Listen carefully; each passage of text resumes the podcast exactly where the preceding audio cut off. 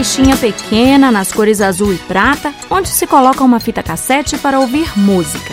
Assim era o primeiro aparelho portátil para reproduzir áudio do mundo, o Walkman da Sony TPS-L2, lançado no dia 1 de julho de 1979 no Japão.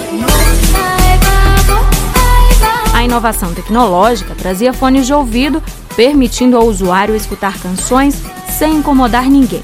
Na época do lançamento, o produto custava em torno de 150 dólares. Antes do Walkman, a Sony já havia colocado no mercado o Pressman, um gravador de fita cassete com controles de gravação, reprodução e avanço rápido. Esse produto era destinado exclusivamente para a imprensa e empresários, totalmente fora do alcance do grande público. Mas o modelo serviu de base para a criação do aparelho portátil reprodutor de áudio.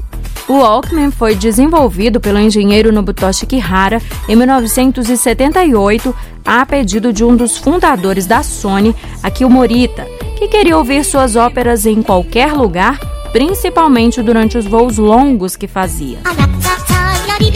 Apesar de ter ficado satisfeito com o produto, o executivo não gostou do nome Walkman e pediu para ser trocado.